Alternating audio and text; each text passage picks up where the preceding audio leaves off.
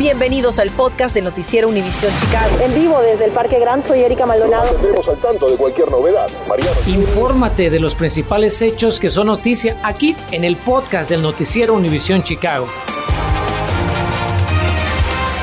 Encantado de que nos acompañen. Muy buenas tardes para todos. Vamos a iniciar esta edición de las 5 con los nuevos lineamientos que publicaron hoy los Centros de Control y Prevención de Enfermedades, los CDC, como se le conoce en inglés, sobre el uso de las mascarillas. Mi compañera Erika Maldonado revisó muy cuidadosamente el reporte y nos dice lo que incluye y también si es que va a afectar a Chicago y al estado de Illinois los próximos días.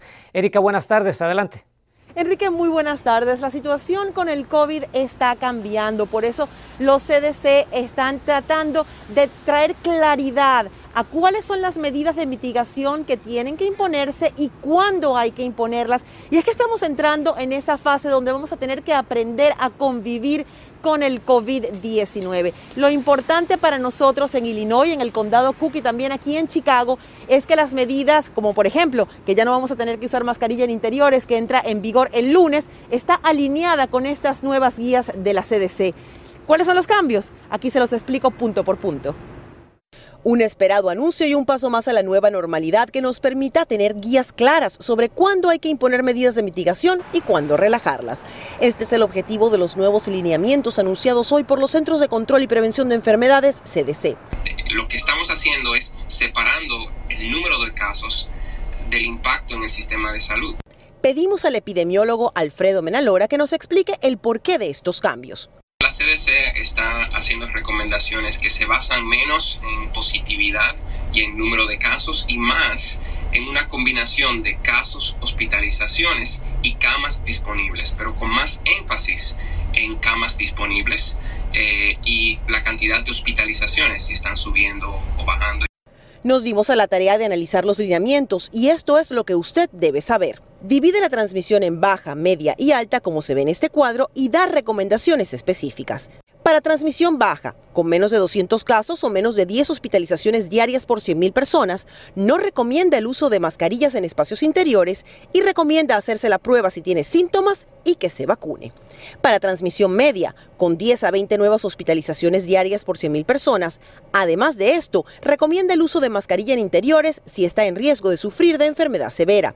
Y para transmisión alta, con más de 20 hospitalizaciones diarias por 100.000 habitantes, sí recomienda el uso de mascarillas en interiores y abre la puerta a que autoridades de salud locales tomen otras medidas de mitigación. Además, en la página cdc.gov usted podrá saber cómo está el nivel de transmisión en cualquier condado del país. Haga clic en Check Your County. Allí hay dos maneras de saberlo. Usted puede poner el estado y el condado. Por ejemplo, el condado Cook. Ahí le dice que está en baja transmisión. O puede ir al mapa interactivo y pararse sobre el condado que le interese. Los nuevos lineamientos de los CDC llegan a solo tres días de que autoridades de salud de Illinois, el condado Cook y Chicago levanten órdenes de mitigación, todos en nivel bajo de transmisión según los cambios, avalando así la decisión de las autoridades locales. En su opinión, ¿cuál es el impacto que esto va a poder tener en cuanto a la pandemia?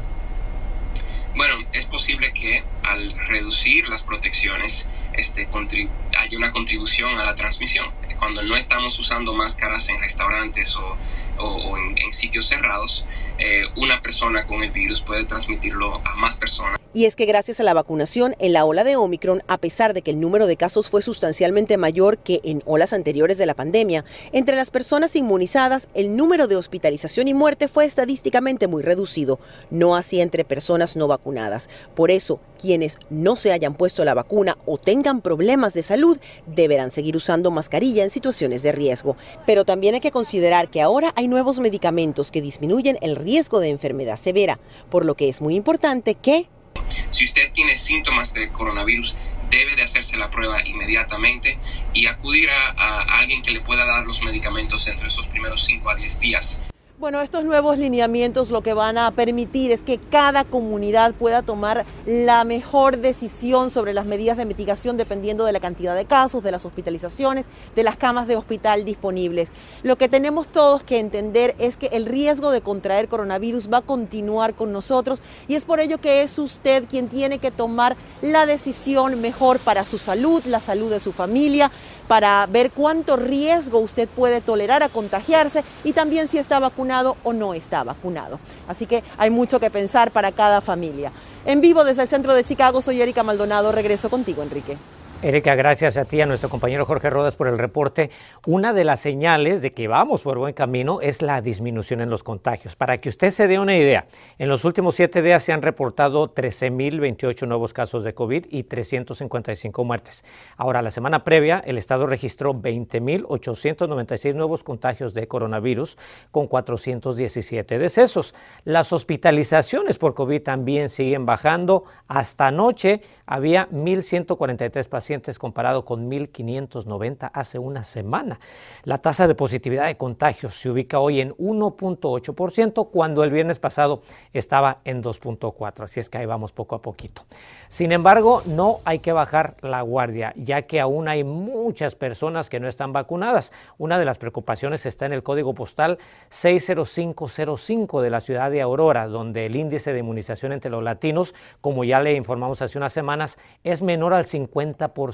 Justamente hoy la nueva coalición Corazón Latino de Aurora recordó que la obligación de protegerse recae en los propios individuos y familias. Por ello, mañana va a haber un evento de vacunación en la iglesia Sagrado Corazón, también donde fue el último evento que le habíamos informado, y va a ser desde el mediodía hasta las 4 de la tarde para que se dé una vuelta si es que así lo decide. En Albany Park, mientras tanto, inicia la construcción de 50 unidades de vivienda asequible y la concejal Rosana Rodríguez presentó hoy el desarrollo de un nuevo complejo de apartamentos de 24 millones de dólares. La unidad habitacional va a estar en el 3559 Oeste Avenida Lawrence y tiene el objetivo de poner freno al desplazamiento urbano de familias de bajos recursos allá en el noroeste de la ciudad. Mariano Gielis tiene reacciones de la comunidad. ¿Cuán difícil se ha hecho mantenerse en el vecindario de Albany Park recientemente? Híjoles, no, pues bien difícil porque con lo de la pandemia, ahorita con todas las rentas caras, las personas no tienen dónde irse a vivir y por eso estamos luchando para que se haga este edificio y pueda la gente tener este, viviendas eh, asequibles. Ahí tiene usted el sentir de nuestra comunidad y el complejo residencial va a llevar el nombre de María Elena Cifuentes, una activista comunitaria que luchó por este proyecto de vivienda asequible y quien murió por COVID en junio pasado. Nos vamos a Evanston, donde divulgan un informe sobre conducta sexual inapropiada entre salvavidas. La investigación independiente corroboró las quejas de personal de playas presentadas inicialmente en el 2020, además de contactos sexuales inapropiados. La averiguación también identificó un entorno laboral que permitió el acoso entre salvavidas. El reporte critica duramente el manejo de este problema por parte de la ciudad de Evanston y recomienda acciones para evitar situaciones similares en el futuro. Entérese si es elegible para una nueva ayuda que ofrece Chicago para quienes tienen infracciones de tránsito pendientes. El conflicto en Ucrania no solo podría afectarlo económicamente, sino psicológicamente. Una experta nos dice cómo afrontar esta situación. Infórmate de los principales hechos que son noticia aquí en el podcast de Noticiero Univisión Chicago. Déjeme hacerle una pregunta. ¿Usted ha visto más o menos baches en su comunidad? Bueno, se lo menciono porque esta tarde Mariano Gilis hizo un recorrido por las calles y nos va a decir cómo reportarlos si es que vemos alguno en nuestro vecindario y sobre todo cómo puede obtener un reembolso si su auto cae en uno de estos huecos. Chicago es como una caja de chocolates. Nunca sabes el tipo de calle que te va a tocar. Puede ser un billar, como la Sheridan Road a la altura de Edgewater, o una verdadera coctelera, como la avenida Lawrence en pleno Albany Park. Es que si usted ha vivido en la ciudad por más de una temporada, sabrá que en invierno es cuando más baches se producen. La ecuación es sencilla. En verano el sol y el calor expanden el asfalto, mientras que el frío del invierno lo contrae haciendo que se resquebraje. Entonces el mero tráfico vehicular, o peor aún, el paso de camiones removedores de nieve, por ejemplo, con sus palas, levantan el chapopote. La ciudad, como siempre, trata de estar al día con las reparaciones. Entre el 1 de enero y el 15 de febrero, repararon 50.941 baches. Sin embargo, el año pasado, a esta altura, el número ascendía a los 55.875. La diferencia, Las autoridades se lo adjudican a la repavimentación realizada el año pasado, pero la verdad es que la municipalidad depende de los llamados de los residentes al 311 para saber dónde están los baches y la verdad es que muchas veces nuestra gente prefiere evitar cualquier contacto con las autoridades, ya sea por temor o desinformación. Por las dudas, aquí le van unos consejos útiles. Revise la presión de las llantas. Una llanta inflada apropiadamente protege mejor su vehículo en caso de caer en un bache. Maneje con cuidado y en caso de no poder evitar un bache, frene y crúcelo despacio. Aférrese con firmeza al volante en caso de pasar por una calle poseada para evitar perder el control de su vehículo. Y sea precavido en áreas donde hay acumulación de agua. Un simple charco puede esconder un bache que termine destruyendo su vehículo. Y recuerde, si por culpa de un bache en la ciudad su auto sufre algún tipo de daño, la municipalidad podría hacerse cargo de las reparaciones. Pero para eso usted debe documentar lo ocurrido y hacer el reporte a la oficina de la Secretaría Municipal. Vamos a tener un enlace directo en nuestra app para hacerle el trámite más sencillo. Eso sí, ármese de paciencia. Mariano Gielis, Noticias Univisión Chicago. Gracias a Mariano. Y mucha atención, porque si deben multas vehiculares atrasadas en Chicago, bueno, le cuento que la ciudad acaba de anunciar un nuevo programa para aliviar la deuda de los conductores que han acumulado sanciones. Los motoristas deben ganar máximo al año 40 mil dólares para un individuo y 83 mil dólares para una familia de cuatro. Esos son los requerimientos básicos. Y los beneficiarios solamente deberán pagar las multas que recibieron en los últimos tres años, sin penalidades ni tampoco recargos. Continuamos con el podcast del noticiero Univisión Chicago.